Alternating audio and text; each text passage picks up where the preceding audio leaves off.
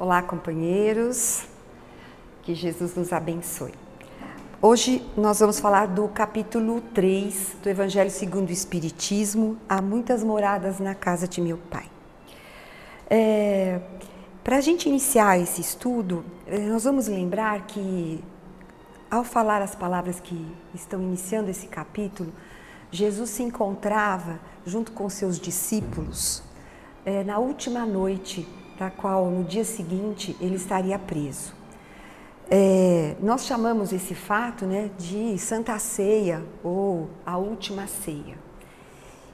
E Jesus, preocupado, né, porque ele já sabia o que viria a acontecer, né, ele já pressentia né, a, o que dali da frente, né, no dia seguinte, aconteceria, ele quis preparar os seus discípulos. E ele não só fez ensinamentos lindos nesta noite, né, mas como confortou os seus, os seus discípulos, orientou os seus discípulos, consolou os seus discípulos. E nós vamos ler uma dessas falas de Jesus que nós encontramos em João, no capítulo 14, no versículo 1 a 3. E diz o seguinte: Não se turbe o vosso coração. Crede em Deus, crede também em mim. Há muitas moradas na casa de meu pai. Se assim não fosse, eu vou-lo teria dito, pois vou preparar-vos o lugar. E depois que eu me for e vos aparelhar o lugar, virei outra vez e tomar-vos-ei para mim, para que lá onde estiver, estejais vós também. É, essa fala de Jesus é uma fala, é, como todas as, todos os ensinamentos dele, como todo o, o que ele nos falou quando esteve aqui conosco, ela é atemporal. É uma fala que falava para o presente, falava para as necessidades daqueles, daquele, daquele momento, mas com certeza falava para o nosso futuro. Falava para nós ainda, que ainda somos espíritos que, como Jesus sabia, necessitados ainda de entendimento, de esclarecimento. E, e é uma fala contemporânea. Nós podemos aplicar né, o não se turbe o vosso coração ainda hoje. E não só isso, uh, Jesus estava num momento também de grande transição do ponto de vista educacional da humanidade, de orientação da humanidade. Era um momento onde ele nos apresentava o Deus misericordioso, Deus sabedoria, Deus providência. E ele sabia da dificuldade desse entendimento. Tanto é que ele nos diz assim, né? Uh, uh, vou, uh, pois vou preparar-vos o lugar, e depois que eu me for, porque ele já estava se despedindo, e ele não ia ficar junto, de, junto dos discípulos e nem junto de nós, mas ele reforça e vos aparelhar o lugar, ou preparar o caminho, dar entendimento para que vocês compreendam tudo isso que, que está acontecendo e no futuro, mais do que hoje, né, nós compreendermos isso. Virei outra vez e tomar-vos-ei para mim, ou seja, estarei junto de ti e vocês juntos de mim, né, para que lá onde estiver, estejas vós também. Ou seja, aonde estou eu que sou, que conheço o Pai, que sei da sua misericórdia, do seu amor, também vou trazer vocês a conhecer isso, para que vocês estejam, para que nós estejamos juntos, né, na compreensão dessas leis. E essa foi a promessa que ele fez e que João retrata no capítulo 3, aqui do Evangelho segundo o Espiritismo. E essa promessa se cumpre. Ela, ela se cumpre é, hoje mais do que nunca. Né? Aliás, ela veio se cumprindo, né? porque nós é, hoje vivemos é, numa sociedade onde o conhecimento é um conhecimento que cada vez mais é um conhecimento de todos. E a doutrina espírita, como Jesus prometeu que ele ia aparelhar o lugar, ou seja, ele ia preparar os conhecimentos para que a gente tivesse, a doutrina espírita, através dos bons espíritos, né, nos trouxeram algum, algum entendimento dessa grande frase dele, que é: há muitas moradas na casa de meu pai. É, esse capítulo ele fala da, da morada íntima que eu vou deixar minha amiga Regina semana que vem falar sobre isso. Hoje eu vou falar da morada que ele fala sobre as categorias dos mundos, sobre os mundos habitados. E, e eu acho que uma das questões é, importantes é que Deus ele se ele, a sua misericórdia e a sua providência é tão grande que ele não encontra uma porta só. Não só o Espiritismo falou dessas verdades, né, que nós vamos estudar hoje, mas qualquer aluno de um ensino médio e até de um fundamental hoje estuda as leis de Deus. É, só que por outro nome, né? Ele estuda as leis de Deus com o nome de física, química, biologia, geografia, história. Hoje, um aluno de ensino médio, quando ele estuda o espaço, o universo e o planeta Terra, ele sabe que o planeta Terra é um planeta pequenininho, numa galáxia pequenininha, que é regido por um Sol, né? e que está entre bilhões de galáxias, milhões de outros planetas né? e de outros sóis. Então, em, essa é, é, uma, é, um, é um conhecimento né? que, que desperta, né? no sentido de de que nós não somos únicos. E isso, né, Jesus já não falava, já nos, nos, dizia lá, muitas moradas na casa de meu pai. Ou seja, nós, não, não é possível que numa imensidão disso, num, num, planeta onde tem uma organização, e porque ele estuda, ele estuda a física, embora às vezes eles não tenham olhos de ver, porque isso acontece conosco, as coisas estão aparentes, mas às vezes a gente não enxerga. Né, a gente vê, mas não enxerga. Então, é, a relação da harmonia que a natureza tem, através de todas as relações que a química, a física, a biologia nos dá e que mantém todo esse sistema maravilhoso que é viver.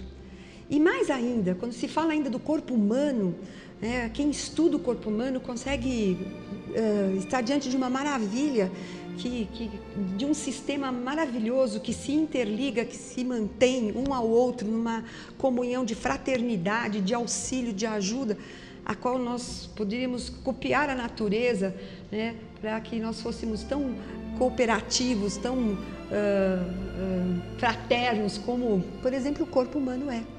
Nós temos sistema endócrino, sistema uh, digestivo, reprodutivo, nós temos cérebro, né? Que agora a gente descobriu que temos cérebro.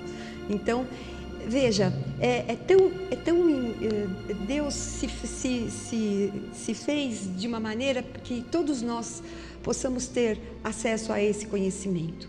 Só que nós precisamos ter olhos para ver. Uh, e esse conhecimento, a doutrina espírita, vai falar sobre essas questões há 200 anos atrás, quando os espíritos falaram para Kardec sobre a organização planetária. Ele, eles vão falar uh, através, para elucidar essa frase de Jesus: há muitas moradas na casa de meu pai.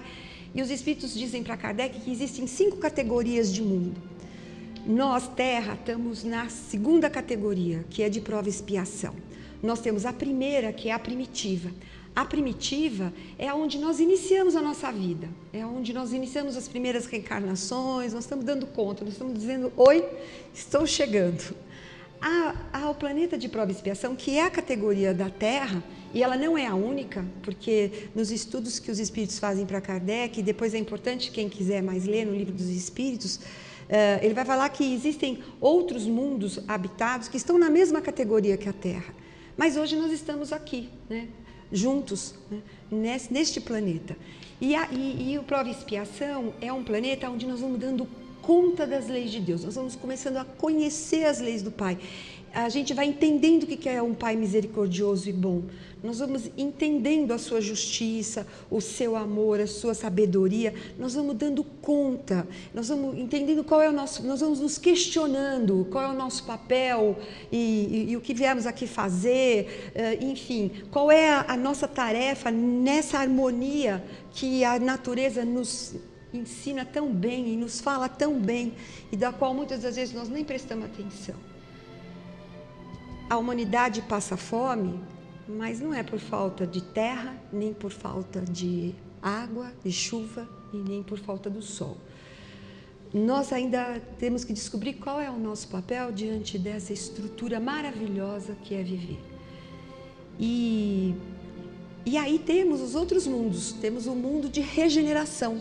E o mundo de regeneração é um, é um mundo onde nós vamos. É, se apropriar do conhecimento que nos foi despertado, que nos foi mostrado no mundo de prova e expiação. E aí, nesse mundo de regeneração, nós vamos nos apropriando desse. desse é um momento de paz, é um momento de, de tranquilidade, né? mas não de trabalho, não de luta, mas de nos apropriarmos desse conhecimento para dizer: nossa, é isso mesmo, que, que bom. Olha que interessante tudo isso e, e, e, cada vez mais a gente saber qual é o nosso papel nessa grandeza toda. E aí vem os mundos felizes. Mas não é para a gente ficar deitado numa rede contemplando a felicidade. Ao contrário, Mundos Felizes é o mundo onde a gente sai a trabalho. A gente efetivamente, por já entender toda a providência divina, nós passamos a ser grandes colaboradores e somos felizes por isso. Somos extremamente felizes por isso.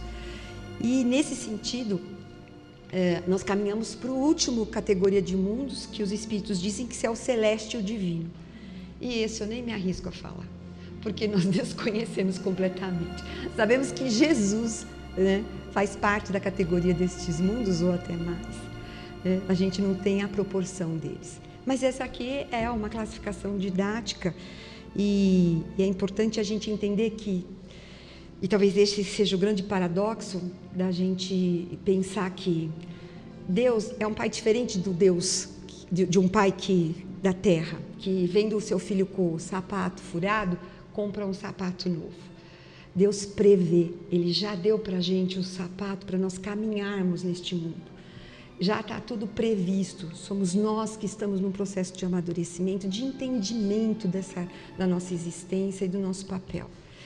E, e isso aqui é um convite, é, é, um convite, porque nós não somos obrigados a, a entender isso, nós somos convidados a entender isso. E como todo convite, a gente precisa aceitar. E, e aceitar que nós somos espíritos imortais, que a morte não existe, que nós existe a pluralidade de mundos, que a lei do progresso é uma lei que uh, está ligada a todas essas uh, categorias de mundos que eu falei, porque cada mundo contém ali o planejamento, as leis, a organização necessária para o nosso para o nosso aprendizado e o nosso crescimento.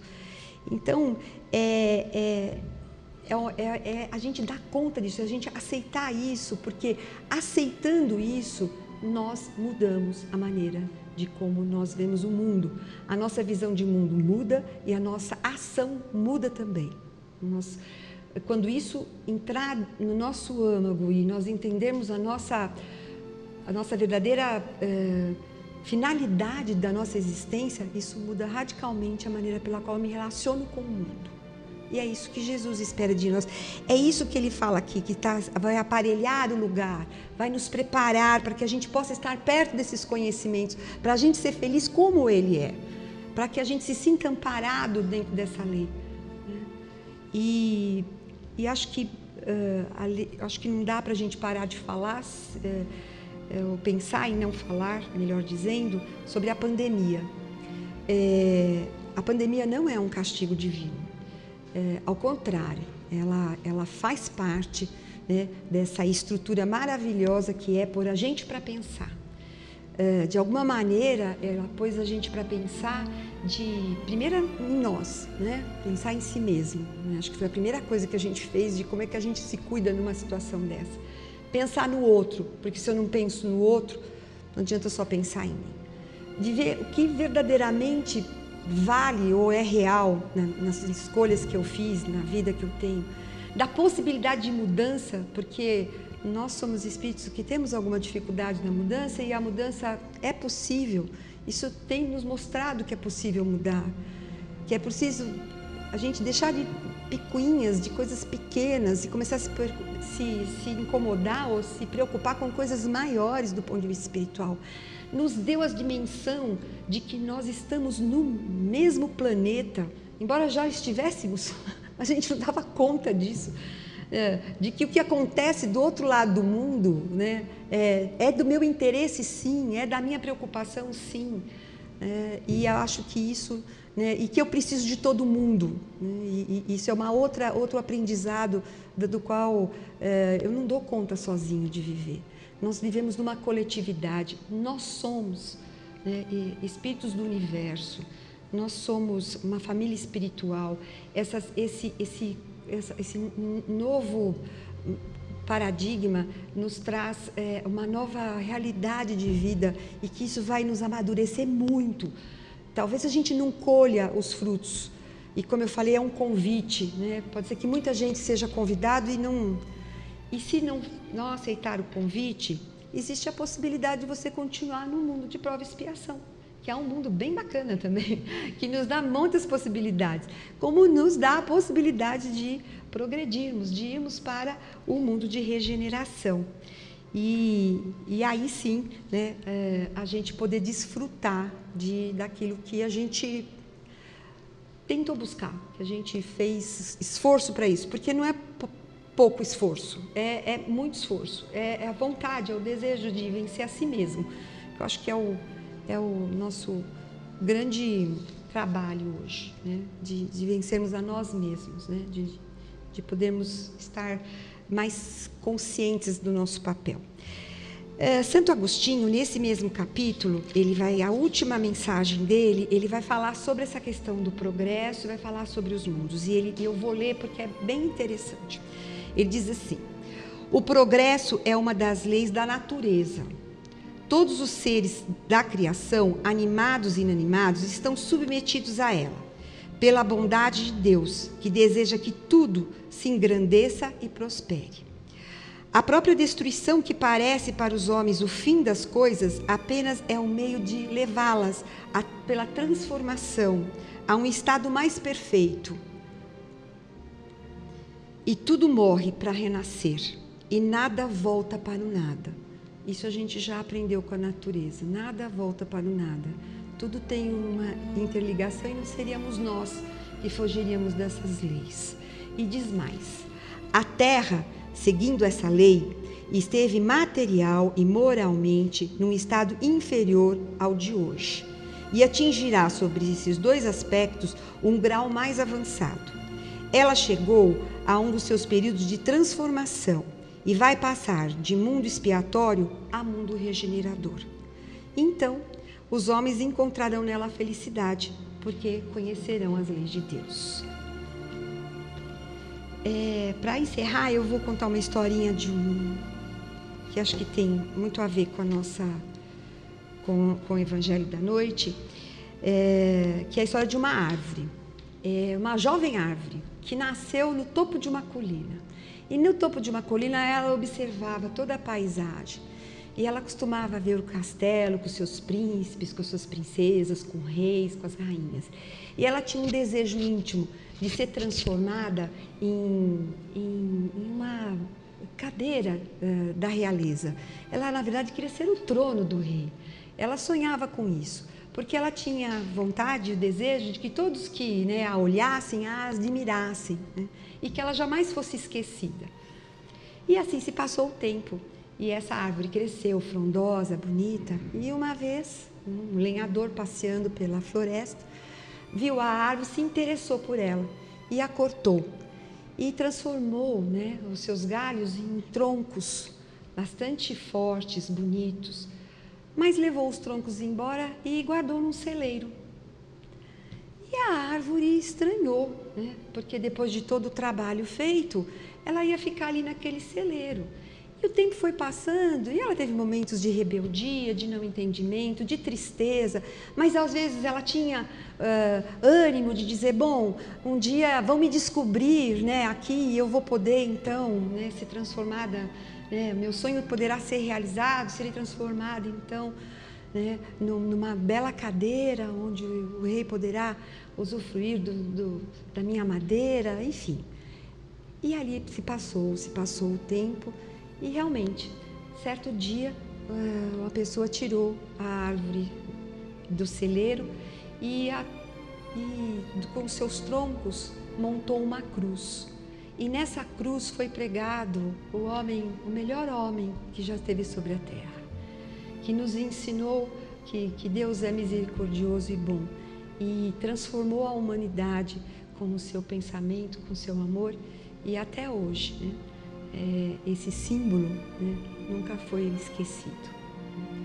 Então que nós é, tenhamos paciência, né, aceitamos o convite do Pai, e, e tendo, tendo a certeza de que os nossos sonhos, que Deus tem sonhos muito melhores para nós e que Ele vai nos levar à felicidade e à paz. Que Jesus nos abençoe.